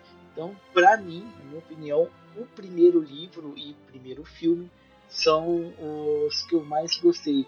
Mesmo que nos mais novos, até os últimos filmes, teve uns efeitos muito mais legais, tal, de acordo com a história. Mas o primeiro eu achei muito legal. E é uma franquia que eu acho que o pessoal que viveu essa, essa época, é uma franquia que pode não ser preferida de muitas pessoas, mas uma franquia que com certeza fez um pouco de diferença na, na vida de cada um. Então, realmente, é uma franquia considerável. E Ela marcou mesmo, uma por- geração, né? mesmo porque é uma franquia do- que. do geração. Sim. Sim, mesmo porque é uma franquia que é. O sucesso é mais que aprovado, é dinheiro infinito. Qualquer coisa de Harry Potter, daqui mil anos, vai ser como Star Wars, vai ser dinheiro infinito, entendeu? É a receita do dinheiro infinito. Não que isso é, seja prejudicial à série, porque é uma ótima série. E o Talim falou que o preferido dele é o primeiro, eu fico com o Enigma do Príncipe. Tanto o livro quanto o filme. Acho o melhor, na minha opinião, pelas questões que eu já falei. Olha, eu gosto. Eu já, já mudei de, de livro favorito algumas vezes. Mas sempre fiquei entre o terceiro e o quarto. Eu diria que atualmente o meu livro favorito é O Prisioneiro de Azkaban. É, e o filme, meu filme favorito, eu diria que é O Cálice de Fogo. Porque ele é o divisor de águas. Mas eu acho o terceiro filme também muito bom, muito bem feito. O trabalho do Cuarón foi sensacional. E o Cálice, mas o Cálice de Fogo é o divisor de águas, né? É o clímax da história. Eu, eu, eu gosto muito, cara, de- dos livros. Eu li até o quarto, eh, sendo bem honesto agora, não li todos. Eu também. Mas eu gosto, eu gosto muito do, do terceiro livro, do Prisioneiro de Azkaban. Eu lembro que, assim, na época que é, Harry Potter tava no auge de Harry Potter, né, cara? De, de, de, de se tornar a fissura que se tornou, álbum de figurinha, tudo. Eu lembro que o, o segundo livro, é, o primeiro eu gostei, o segundo meio que me cativou, o terceiro me conquistou, assim. Porque foi um livro que era muito era muito interessante, tinha muitas coisas que ele abordava sobre juventude, de, de você ser pré-adolescente, você tá inserido no mundo fantástico, você vê aquilo tudo, você querer fazer parte, sabe? E tem to- todo o contexto que ela cria sobre o uni- universo de Harry Potter é muito legal, cara. As pessoas podem é, criticar ela de um milhão de maneiras que eu, eu, eu digo isso, você tem razão. Mas falar que ela não sabe como apresentar personagem, criar mundo, eu discordo completamente, cara. E eu acho que o filme que eu mais gosto tem o dois. O Cálice de Fogo eu gosto bastante. Eu tava revendo ele esses dias até. Eu falei, porra, é muito legal o Cálice de Fogo, cara. Tipo, é um filme que funciona muito bem e ele tem uma, uma dosagem de, de humor e, e pesado, assim, muito boa. E eu gosto muito do último também. Porque eu acho que é um filme que ele resolve tudo de uma forma bem interessante sem ser só ação. Ele tem muita história também. Sim. Concordo. Com certeza. livro com certeza é o Cálice de Fogo, porque, cara, foi o divisor, foi onde a- tudo aconteceu, que o Harry Potter percebeu que a vida dele não ia ser nem um pouco boa, que ia ter Voldemort pelo caminho até dizer chega, até, o, até ele resolver todos os problemas. E o filme, o sexto, as duas partes, por- pelo motivo exatamente disso, pela ideia de dividir em duas partes o último, o último livro foi genial. Foi quando conseguiu Dinheiro. separar bem. Foi- não, sim, foi dinheiro. Também concordo que foi dinheiro. Mas, querendo ou não, dividir em duas partes deu pra explicar melhor a história. O Hobbit também Sim. dividiu em três partes, ficou bem. viu? Bom, Ó, a desgraça. O, o Roger que tá presente tem, tem o, o, Roger, o Roger tem o menos pior. O, Não, eu, eu- eu- O Roger vai falar melhor- o menos pior ainda. eu o melhor de todos é Gini é um gênio. Principalmente a segunda temporada. Não, Barbarella, eu achei o melhor de todos. Muito bom, muito obrigado. Muito obrigado. A parte que ela mexe o nariz, né? Você gostava dessa parte. Não, isso é a terceira. Tá A Gini, a, a Gini ela dá jacaiada com o rabo de cavalo e fazia do inferno a vida do astronauta. Que essas séries tinham com E a? Sabrina também, que tinha aquele gato com torcicolo. Né? Coisa bem moderna que eu gosto. Eu lembro que essas séries antigas, é, tipo assim, uma mexia o nariz, a Mulher Maravilha fazia pirueta e virar Mulher Maravilha, sabe? Por que elas tinham que mexer o corpo tanto, cara? eu ia fazer, Mas eu ia até falar sobre isso, mas deixa Mexe- Mexer o corpo Deixa pra é lá. a deixa pra turma ficar esperta. é Segmento. Mulher mexendo o corpo, a turma, ó. O Tian pode explicar bem isso. ordinária.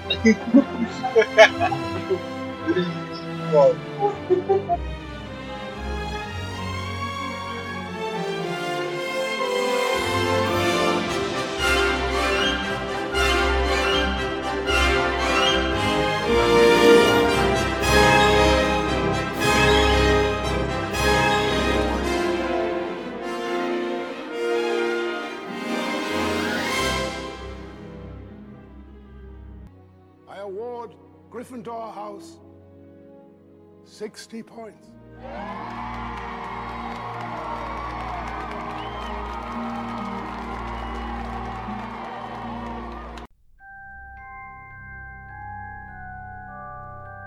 Bom, então nós falamos um pouco sobre os filmes, sobre os livros, sobre a origem. Agora vamos falar um pouco sobre os primeiros contatos. Como que foi o, o primeiro contato de cada um com a franquia? Bom, como todos eles não vou deixar eles falar enquanto eu vou ficar falando, então eu vou falar sobre o meu primeiro contato. O meu primeiro contato com a franquia, eu devia estar na sexta série, talvez. E eu ouvi falar sobre o, o livro tal, todos os meus amigos estavam lendo, e eu pedi pro meu pai, pra minha avó, minha mãe, para todo mundo, né? E meu, minha avó e meu pai eles me deram o primeiro ou terceiro livro, que foi quando eu comecei a ler. E logo depois já estava quase para sair o primeiro filme na época. E aí eu falei, caraca, muito, muito bom. Foi então, foi então que eu li né, o primeiro livro, vi as, as referências, o que tinha no, no primeiro livro, o que tinha no filme, que tinha certas diferenças. E eu, assim, eu gostei muito, eu gostei, achei muito interessante. E minha avó meu pai eles nem acreditariam que eu, não, não acreditaram que eu ia ler os três livros. Falaram que não, você não vai ler, é só fogo de palha. Aí cada livro que eu li, eu lembro que eu jogava na mesa assim, falava assim, ó, já foi o primeiro, ó, já foi o segundo. E eu parei no quarto, porque eu, eu tinha ganhado os três primeiros e o quarto eu peguei emprestado com um amigo meu, que tinha dado um problema, ele tinha dois, dois livros, quatro do Harry Potter, Cálice de Fogo, e a parte da, da lombada tinha soltado. Então ele tinha ganhado um outro livro.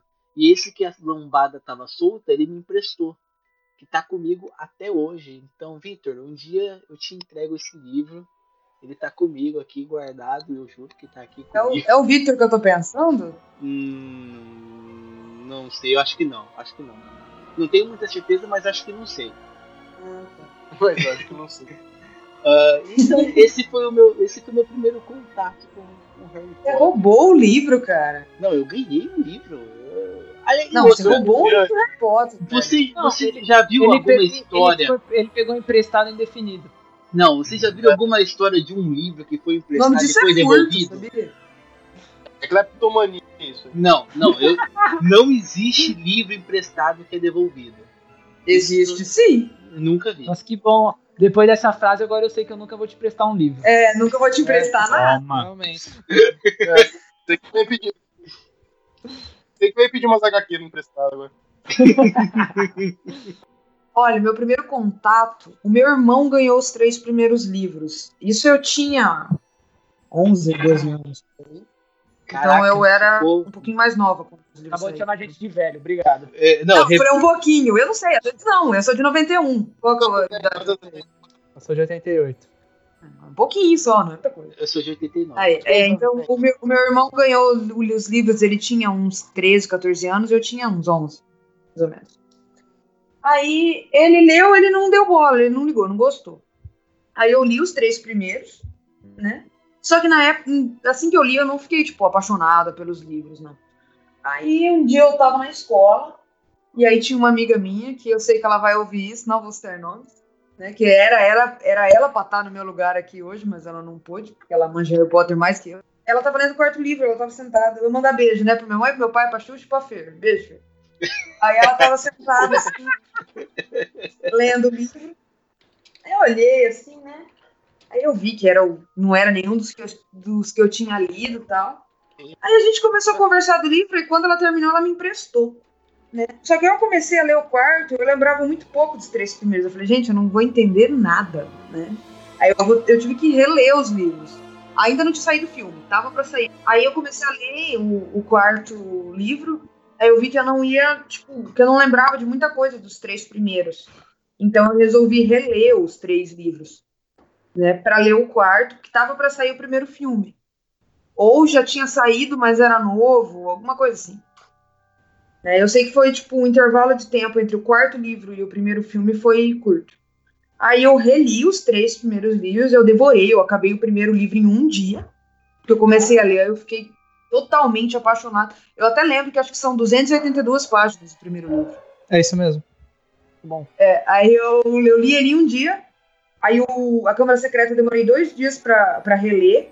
O Prisioneiro de Azkaban demorei um pouquinho mais. Demorei metade de uma semana, mais ou menos. Aí eu li o quarto.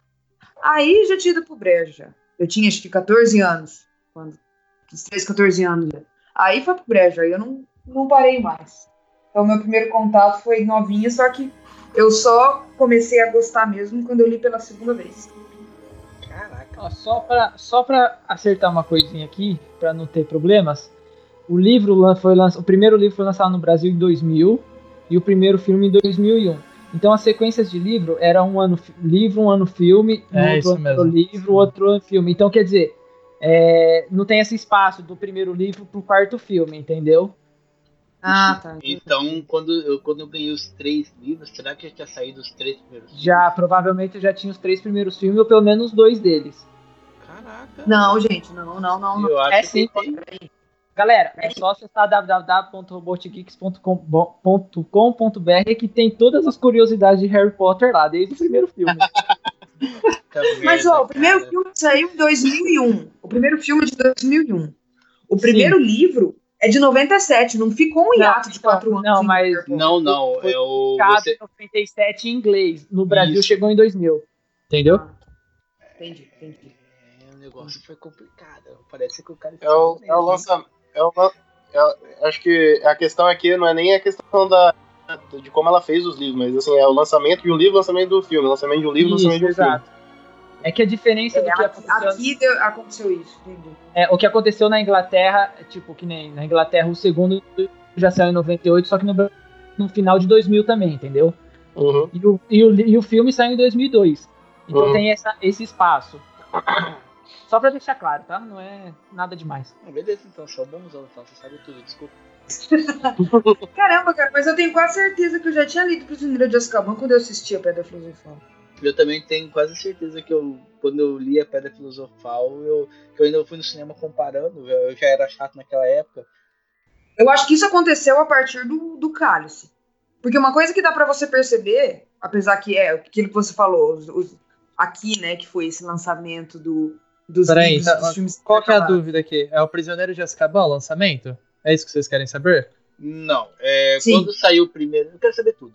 Pris- Prisioneiro de Azkaban, quando chegou no Brasil, Prisioneiro de Azkaban, traduzido, é isso? O cara tá com o Wikipedia aberto. Pode ser. Vamos ver aqui. O cara tá com o Wikipedia velho. aberto, sério mesmo. Tem no nosso, tem no nosso site, gente. Eu peguei do Wikipedia. bom, muito bom. O lançamento dele foi em 99. E, ou não aqui no Brasil. Isso, na Inglaterra. Chegou em dezembro de 2000. É. Isso. Saiu em 31 de maio de 2004. Caraca, o cara foi bom pra data mesmo, hein? Né, e aqui, ó, e também eu tô vendo, eu tô vendo aqui na, na série britânica, o último livro saiu em 2007, o último filme saiu em 2011, então é uma coisa só realmente brasileira. Isso, exato. Os livros do- aqui, quando foram traduzidos, foram traduzidos tipo um ano antes do filme só, O entendeu? último, o último livro eu tava tanto na fissura pra ler que eu li em inglês ele. Num, e eu li esse último livro num voo, num vo- voo longo. Aí eu consegui fazer ele inteiro no voo. Cara, eu, eu ainda lembro que na época eu via propaganda do lançamento do livro na, na Jovem Pan. Falava o nome da livraria, que eu não vou citar o nome porque eu não estou recebendo para citar o nome dessa livraria. Mas falava o nome da livraria que ia ter o lançamento do livro. Acho que, se eu não me engano, era o livro 4 ou 5 do Harry Potter. Eu sempre ouvi e falei, caraca, olha só que bacana, hein? Um dia eu compro. hein? Ah, teve uma, teve uma história que é legal que aconteceu, acho que no lançamento do sexto livro. Foi um, um caminhão que estava transportando um lote de livro, parece que ele foi roubado, né? E aí, não sei se essa história é verdade ou se ela é lenda urbana, né? Mas foi roubado esse caminhão, dentro ele estava cheio de Enigma do Príncipe. E aí, no dia seguinte, a, a cidade amanheceu com uma faixa assim na entrada escrito Dumbledore morre. Caraca! Nossa, o povo da cidade nem era troll. total, Esse Nossa, foi o cidade. mestre do spoiler, cara. Esse Nossa, foi o Não, esse cara ele começou o spoiler, né? O sobrenome dele deve ser spoiler e aí pegaram o sobrenome dele pra. Ele criou o negócio, assim. Nossa, que Tipo doença de Chagas. O nome do cara era Fulano Spoiler, né? Coisa Eu Eu- chateado. não, parece o cara que. Parece o cara que meu pai foi ver Sexto Sentido, ele tava na fila pra entrar e tinha a fila de saída da sessão anterior, e o cara falou: Caramba, mas você imaginava que o Bruce Willis era um fantasma? Isso, muito bom. O cara já é mandou o spoiler do sexto sentido. Você não viu esse sentido, pô? Eu assisti. Ah, não, esse, esse spoiler já expirou, pô. Ah, tem 20 anos o filme. Ó, na- os outros, a Nicole Kidman e as crianças eram mortos, eram espíritos, só pra... É, os outros. Pô, É pra esse daí cagar também. mesmo. O Titanic afunda no final. É. Isso. Meu primeiro contato mesmo foi é, com aquela experiência que eu falei na minha festa de aniversário de 10 anos, em que meu tio, assim, eu lembro que até hoje, assim, que eu, é, eu como era criança, né, você- na época eu não tava muito ligado tanto à literatura, assim, nem nada, mas eu já tava começando a desenvolver gosto. E meu tio, ele, ele morava em São Paulo e ele me trouxe o exemplar do Pedra Filosofal, ele me deu de, de presente. E na hora eu, achei, eu olhei assim e falei, ah, pô, legal, né? Mas era brinquedo, né? Você sempre quer ganhar brinquedo. Aí. Só que beleza, eu achei a, a capa legal, a história legal, eu falei, ah, vou ler. Eu li, só que assim, eu, eu falei, vou ler, não li, né? Tipo, deixei, deixei. Aí vi que ia sair o filme, eu me interessei e li o livro. Eu, eu vi o filme e li o livro depois. Aí eu achei muito legal, porque o filme já era bacana e o livro era mais ainda, porque ela, toda aquela questão que ela faz, né? De construir mundo. Eita, que isso? Nossa senhora, que isso? Satanás! Fantástico. Que isso, cara? Vai, fica falando sexto sentido aí. Isso. Que isso, mano? Pelo amor de Deus. Eu tô tentando entender ainda. Não existe. Não Fica- existe. Estão fazendo milkshake, só pode. O cara falando em milkshake. Pessoal, pessoal, milkshake. termina, termina o podcast depois toma vitamina. Por isso, mano. Enfim. É, aí eu li o, o primeiro livro, achei, gostei bastante. E até esse primeiro livro que eu havia falado, ele é tão antes, assim, desse hype ter tomado conta mais mesmo, que é nem aquela fonte clássica do Harry Potter com o raio e tal, né? Uma fonte normal. Acho que a Ingrid falou que tem um exemplar igual. E eu tenho em casa até o, o Prisioneiro de Azkaban, que eu tenho. Eu, le- o que eu parei de ler foi o Cálice de Fogo, que aí eu peguei na biblioteca mesmo, mas aí eu fui perdendo interesse conforme fui crescendo, que não me pegou tanto assim. Mas também uma coisa que eu acho legal, cara, que tipo, uma coisa que ele me ajudou, a série me ajudou quando eu era, eu era pequeno, e que muita gente até hoje também deve isso ao Harry Potter, é que ele ajudou a fomentar esse amor por leitura.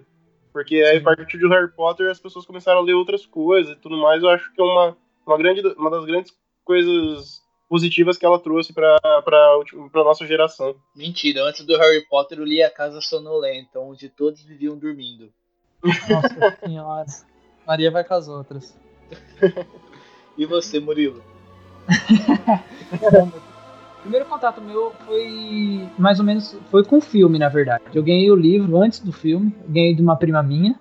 Só que eu pouco me lixava pra ler, eu não gostava de ler, não, principalmente por causa que eu tive que ler um livro chamado Dom Casmurro e peguei raiva de ler. Ô, louco, Ô, puta louco, como É. usa, como usa. Puta livro, que eu chegava, na página, eu chegava na página 12 e dormia, não lembrava que eu tinha lido. Eu fiz isso quatro vezes, né? E desisti de ler. Cara, Dom Casmurro é muito bom, cara. Aí eu. Mas ele tinha 10 anos, pô. É, isso é Ah, verdade. é, mas É 10 anos. Aí, aí eu assisti o filme e falei, ah, vou ler o livro, né? Vamos ver qual que é a diferença entre os dois. A partir do momento que comecei a ler o primeiro livro, comprei o segundo, comprei o terceiro, comprei o quarto, o quinto, o sexto, o sétimo, li todos três vezes, é, é, comprei os livros paralelos e tô pra Parece que você comprar o livro. Eu gostei um pouquinho, eu acho, só um pouquinho assim. Mas, é, é, foi quando eu comecei a gostar de ler, foi quando comecei a ler Harry Potter, né? A partir do Harry Potter eu comecei a ter gosto pela leitura. Bacana, cara, legal isso. Eu, eu, foi como o Pedro falou, né? O Harry Potter fez com que algumas pessoas começassem a ler, menos eu, porque eu li A Casa Sonolenta. E eu li no Casmurro. Meu Deus. Bom, e você, Nan? Eu acho que eu fui o mais tarde pra conhecer. Eu tava no primeiro colegial, acho, em meados de 2003. E primeiro e- eu fui descobrir que existia Harry Potter, porque até então eu nem sabia da existência, porque internet de escada e, tipo, eu gostava das minhas coisas. Eu gostava de ler Dan Brown, naquela, naquela época eu já tinha Senhor dos Anéis já, e a gente já desenvolveu esse tipo de leitura, mas é, foi com o filme, né? Porque eu via muito filme e eu vi na TV que tava para sair o a câmera secreta, tipo, já tava para sair a câmera secreta já nesse ano. E eu falei, caramba, e tem o primeiro filme e eu nem vi ainda. E nessa época de 2002, 2003, não sei se vocês lembram, mas foi a época do boom do DVD, né? Todo mundo já tinha DVD já. Aí eu fui na locadora, né, todo feliz, né? E como a TV tava divulgando aquilo, o filme tava alugado para um mês. Eu cheguei lá, o cara me falou, ó, o Harry Potter, o primeiro, a Pedra Filosofal, tá alugado, já tem reserva para um mês. Eu falei, caralho, e agora? Mas tem VHS. Eu falei, ah, demorou. Eu aluguei o VHS, vi o primeiro filme do Harry Potter em VHS. Aí eu me apaixonei, eu fui, vi que tinha o jogo também, eu peguei o jogo pra, pra Playstation 1 na época. E daí eu me interessei, comprei o livro no, no mesmo ano mesmo, pedi pro meu pai. Na época era uma fortuna, livro 2002, 2003 era uma média de uns 60, 70 reais, o dinheiro valia mais, vocês sabem.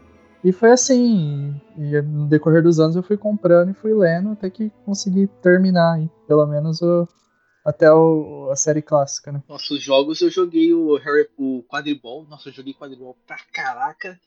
E Eu também a- joguei. a- as outras da história eu não, não gostei, dava, dava ânsia de vômito. Ah, não é por aí. Bom, Roger, então assim, fala você então, como foi que você conheceu o Harry Potter? Nossa, lá vem bomba. Ah, Harry Potter eu nem lembro. Eu, eu li uma coisa que eu acho que era a mesma coisa que o, que o Harry Potter. Eu acho que até, até antes. Eu fui na banca, tinha lá Sakura Card Captor. Aprendendo as coisas de magia.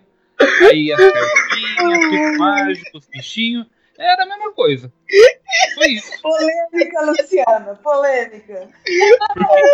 É um mundo inteirinho feito em volta da personagem pra mostrar ela aprendendo as magiazinhas dela. Que aplicação tem no mundo? Nenhuma. É só pra fazer graça. Então, é Sakura Card Captor. Na, na minha opinião. Muito bom. Muito bom, muito Ai, caramba. Dois anos da minha vida que eu perdi comprando aqueles mangás achando que não. Vai ter uma história, ela vai aprender os poderes, aí vai ter uma luta. Não, ela aprendeu os poderes, todo mundo era amiguinho, o, o irmão dela casou com, com um amiguinho viado dele, pronto. Fim. Parabéns.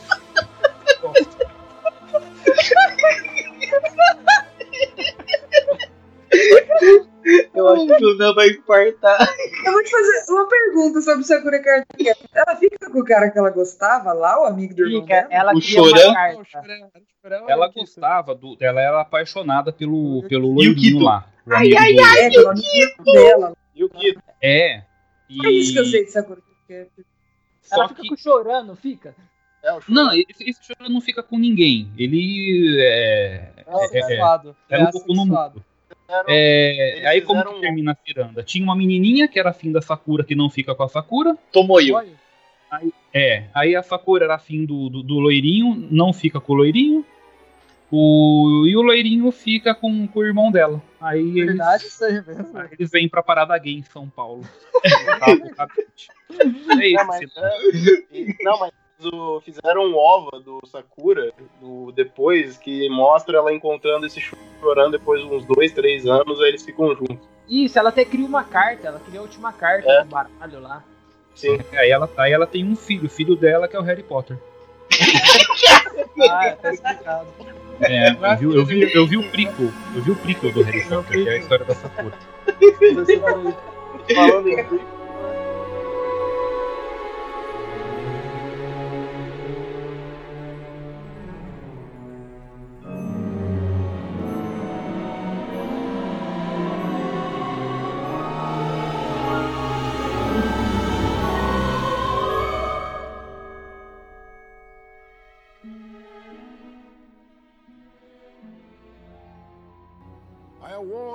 Gryffindor House 60 points.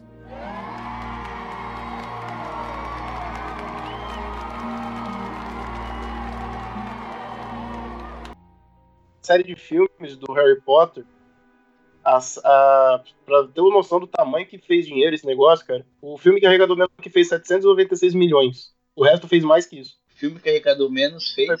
796 milhões de dólares. É, praticamente todos os filmes estão na- nos top 50, né, de bilheteria do mundo. Sim. Cara, o que fez menos não fe- é um negócio que, tipo assim, um filme da DC não fez essa bilheteria ainda. Isso, isso. Interessante que nenhum concorreu ao Oscar, né?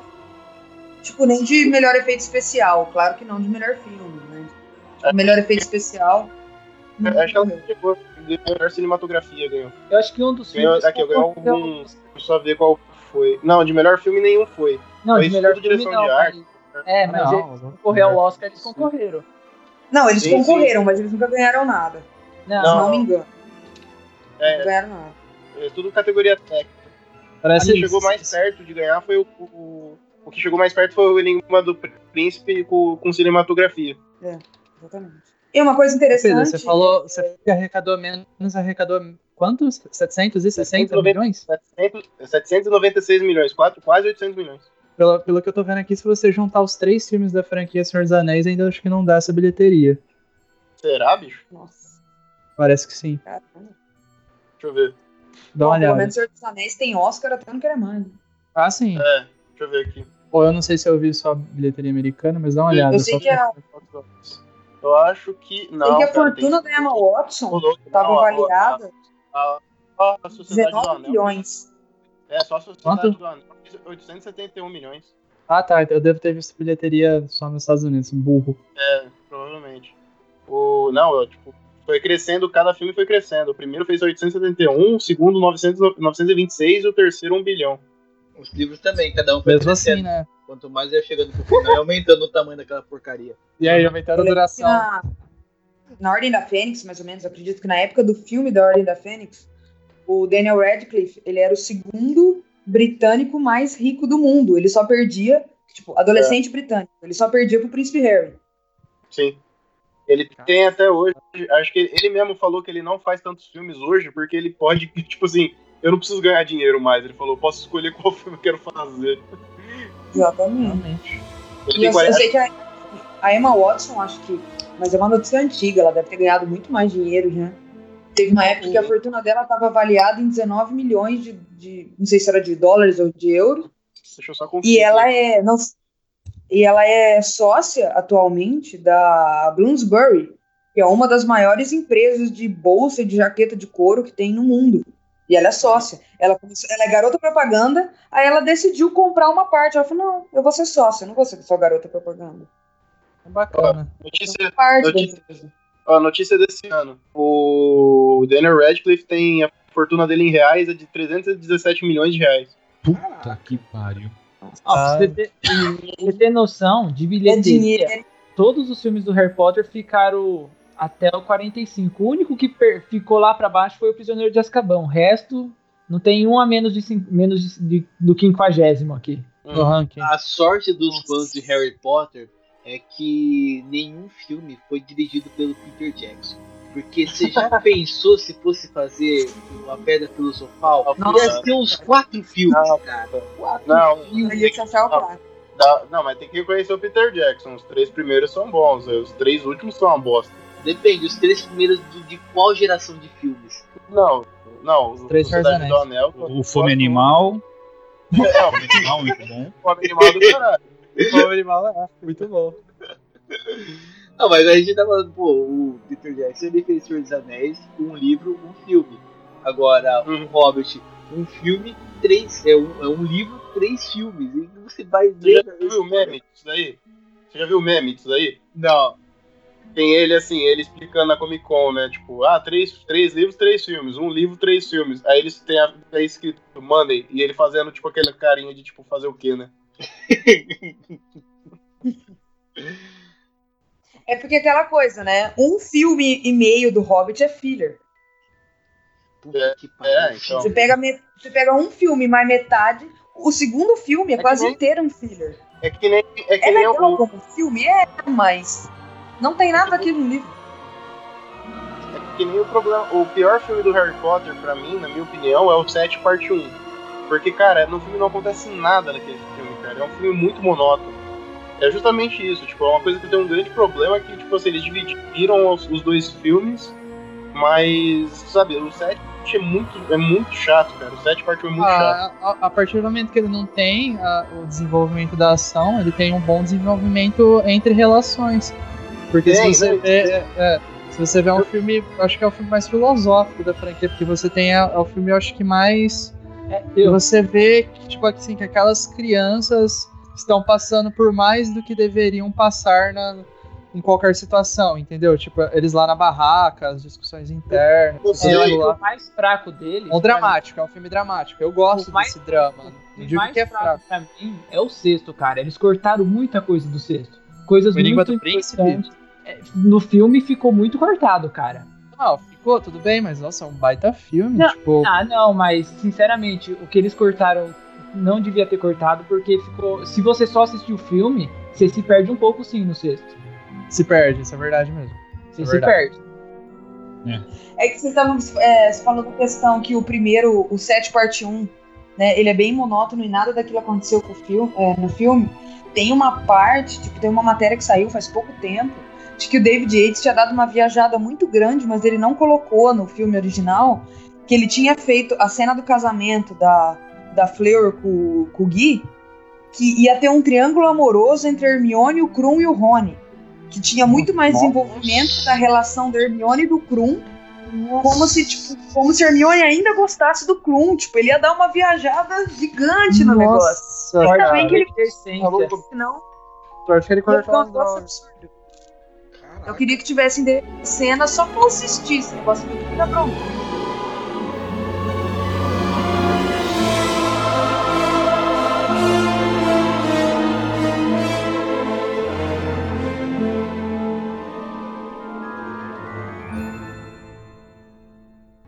I award Gryffindor House 60 points.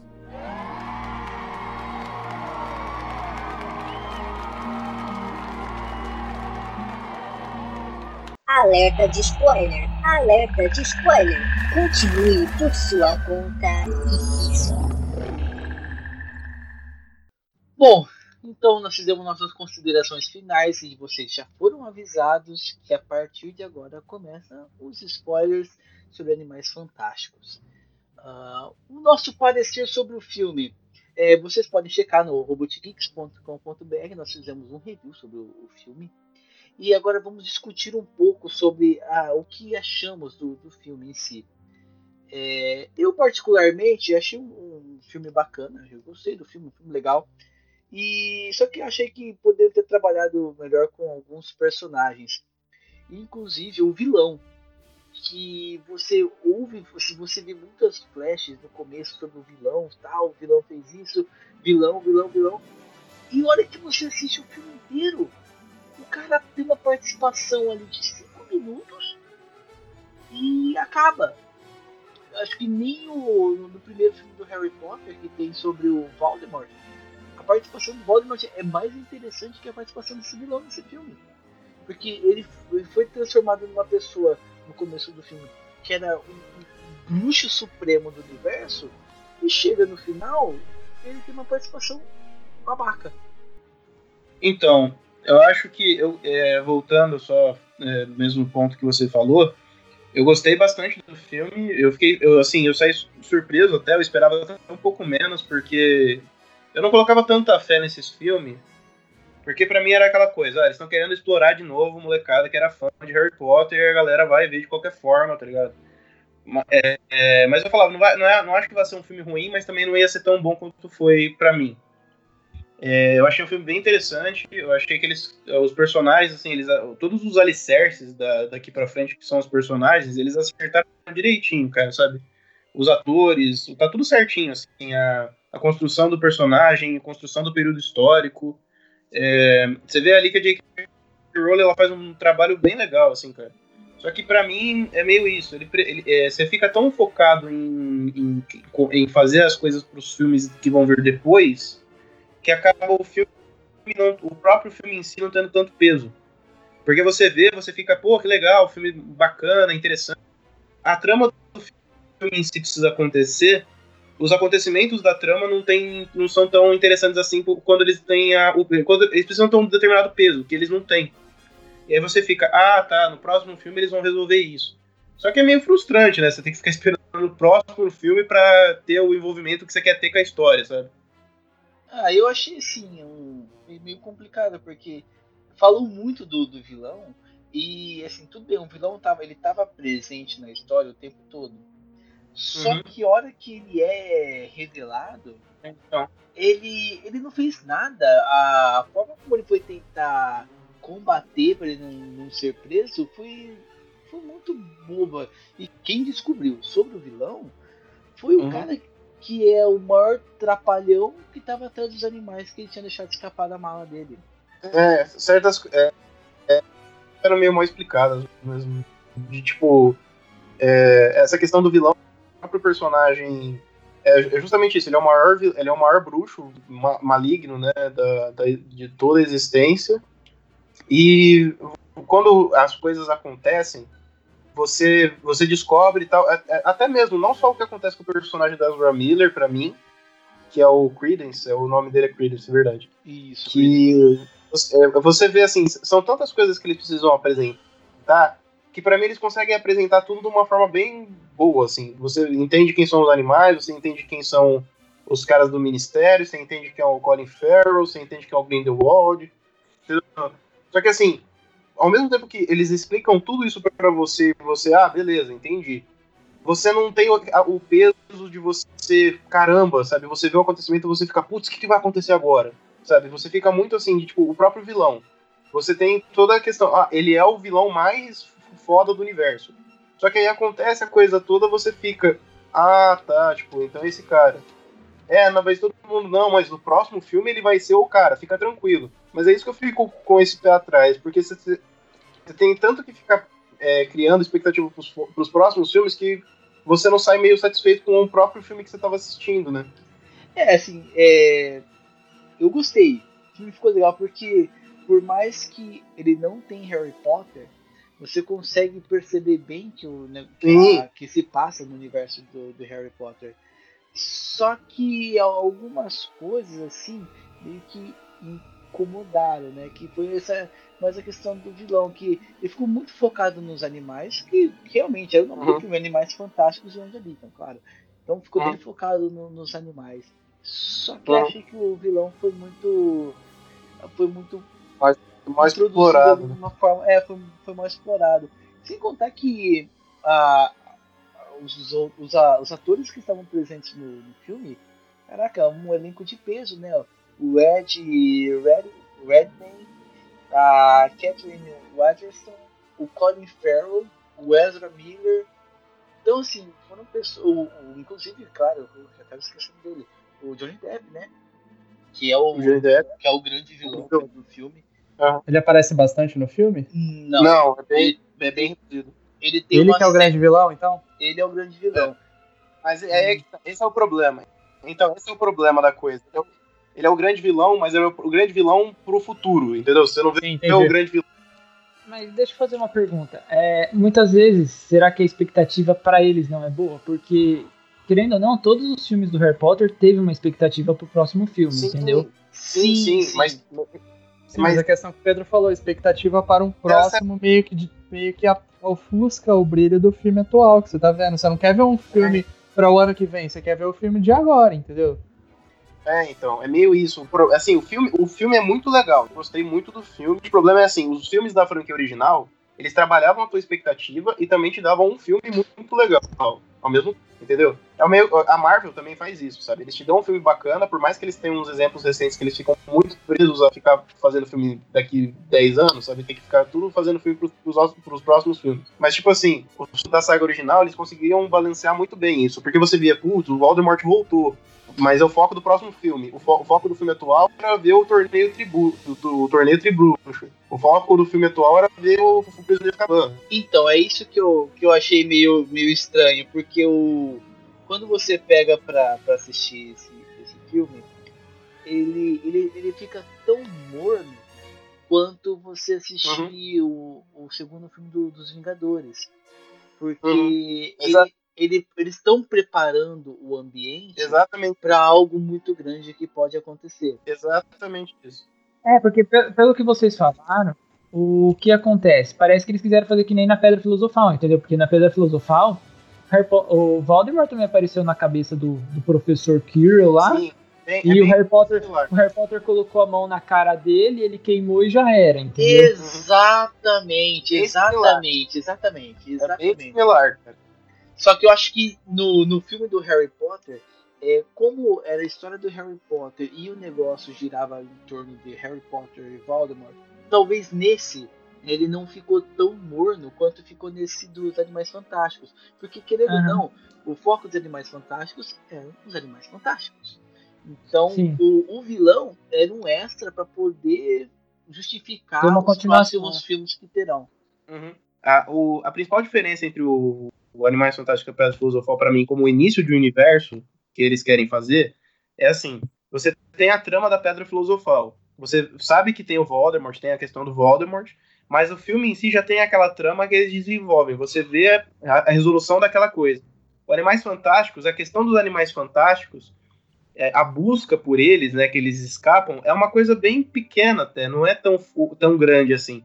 A, a questão deles mais mesmo é quando eles apresentam os animais dentro da mala, você vê quem são eles e tudo mais. O resto do filme é muito focado em você ver o Ministério atuando contra uma força maligna que está acontecendo e, e também de tentar entender o que, que é isso e puxas vejam, sabe? Porque a- às vezes os próprios animais eles têm um foco meio reduzido na questão de você tentar recuperar os animais. É meio que você vê quem são os animais dentro da mala tal. E aí fica aquela coisa de tipo, tá, a história do filme era buscar os animais ou era apresentar esse cara mal tal? Exatamente. Fica meio, você fica meio dividido, você fica sem É, entender e, a, e a pedra a pedra filosofal ainda tem o grande trunfo do, ine- do ineditismo, né? E o que na verdade Animais Fantásticos, Animais Fantásticos faz é tentar ressuscitar uma franquia que, que meio que já acabou faz um tempo, né? Vem com essa, com essa missão, porque você tem mais do mesmo. Tanto que se necessita da criação de outro universo, de outro tempo, outros personagens. Inclusive, a gente Bom. pode até fazer uma comparação com Star Wars, onde você pega Uhum. que o filme todo do Star Wars, tudo bem que era um, era um foco só. É, não, eram dois, claro, desculpa. É você localizar o Luke Skywalker e você saber sobre a. E tem a- toda a história com o Kylo Ren. É, a participação do Luke Skywalker no Star Wars é de dois minutos. E a participação do, do, do Johnny Depp, é, a participação dele é de uns dois minutos e meio. Então é o, é o É, mas é, é, é que assim, isso eu não me incomodei de certa forma, porque eu não esperava ver o Johnny Depp já nesse filme, sabe? É que meio assim, é, o, o plano, o, o que envolvia toda a questão no, no- do, do, do vilão, do que estava sendo apresentado, eu já estava meio entretido naquilo. Só que aí meio que quando eles dão algumas reviravoltas ali na trama, você fica tipo. Então, você fica. Ah, tá, então era ele o tempo inteiro. Só que o plano dele era meio fajuto, assim, e ele, e ele sendo o bruxão mais foda do universo, ele poderia fazer um, um pouquinho a mais do que ele já tinha feito ali, sabe? Sim, eu também achei isso. É, o que acontece, eu acho que é mais ou menos o que aconteceu foi o seguinte, é mais ou menos o que você falou, Pedro, foi modo de ganhar dinheiro isso, tá? É, porque o Harry Potter, é, quando ela criou, é, ela criou vários mundos paralelos ao Harry Potter, porque o Animais Fantásticos, uma hora ou outra apareceu no filme, que era uma aula que eles tinham, matérias que eles tinham. O próprio Grindelwald é, foi citado no filme pelo Dumbledore, por outros bruxos. Então ela Uhum. tinha várias histórias paralelas, então ela tá tentando juntar tudo num contexto só agora, entendeu? Pode ser Sim, por causa disso que ficou meio enrolado o filme. É, então, eu acho que assim, é uma, eu, eu entendo porque a trama que todo mundo quer ver também é essa trama nova envolvendo o Grindelwald, o Dumbledore e tudo mais. Que nem a gente havia falado. Você não vai sustentar cinco filmes com um maluco explo- bicho no mundo, entendeu? Não tem Aham. como. Mas ficou uma coisa meio. é, ficou meio mal conectada, entendeu? Tipo, uma coisa com a outra. Mas assim, falando tudo isso, parece que eu tô querendo ser chato com o filme, mas eu gostei do filme, de verdade. Uma coisa que eu, eu, eu admiro muito que ela fez, ela começou a explorar a franquia é, de uma outra época, de, um, de outros personagens que não tem nada a ver com os personagens que você conhece, de certa forma, sabe? Você só ouviu de um ou de outro tal, e o Grindelwald é uma maior ligação por causa do Dumbledore, aquela coisa toda. Mas, assim, eles não apelam em momento nenhum a, a, nostalgia, ficar falando, do, sabe? Ah, tem aquele cara lá na Inglaterra, sabe? Uma coisa assim. ela cria todo o universo e você fica. Você se identifica com os filmes anteriores por causa do feeling dos filmes. Sabe? Você aquela questão de deslumbramento, você vê a Exatamente. coisa, a aventura, o senso de aventura. E, e, tipo assim, eles acertam pra caramba nisso, cara, sabe? É muito divertido ver o filme. É tão divertido quanto ver os filmes anteriores. E o, o Newt também é um cara diferente do Harry Potter, é um outro tipo de protagonista, sabe? Então, assim, eles acertam em muita coisa. E o Roger, você tem algum comentário, Roger? Ah, eu acho que vocês estão enrolando pra falar que é ruim porque vocês assistiram Harry Potter, tem aquela ligação emocional. e agora vem essa coisa pra tirar leite de pedra e vocês estão caindo. Não sei se.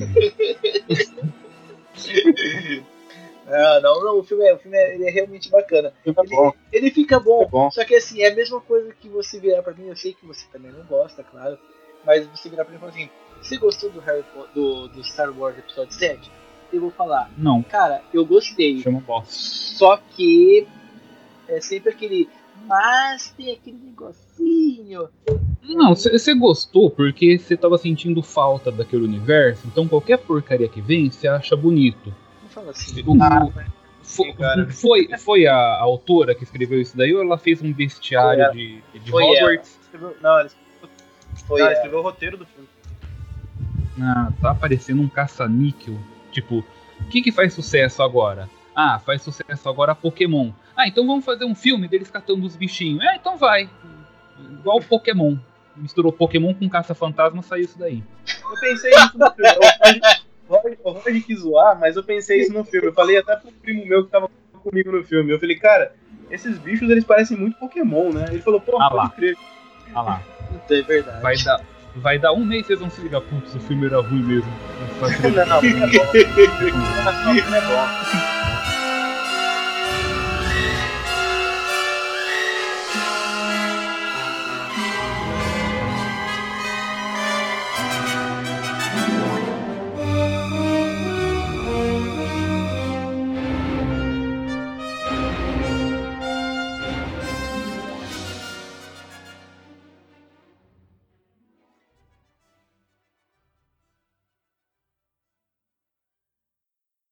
Não, Thales, não precisa de piadinha pra fechar. Você coloca uma vinheta e já chama o próximo tópico. Fica aquela coisa muito Scooby-Doo, né? Uma piada ruim e todo mundo risada. Não, salsicha. Usa isso no final, por favor. Tá coloca uma. Sim. Blu, blu. E aí você já faz o próximo tópico. Faça Deixa você esse vagabundo, edita direito esse podcast. Não, O Roger, o Roger deu o melhor final possível pro blog. cara. Bom, Eu queria fazer uns poppers do povo te xingando depois. Ia ficar divertido.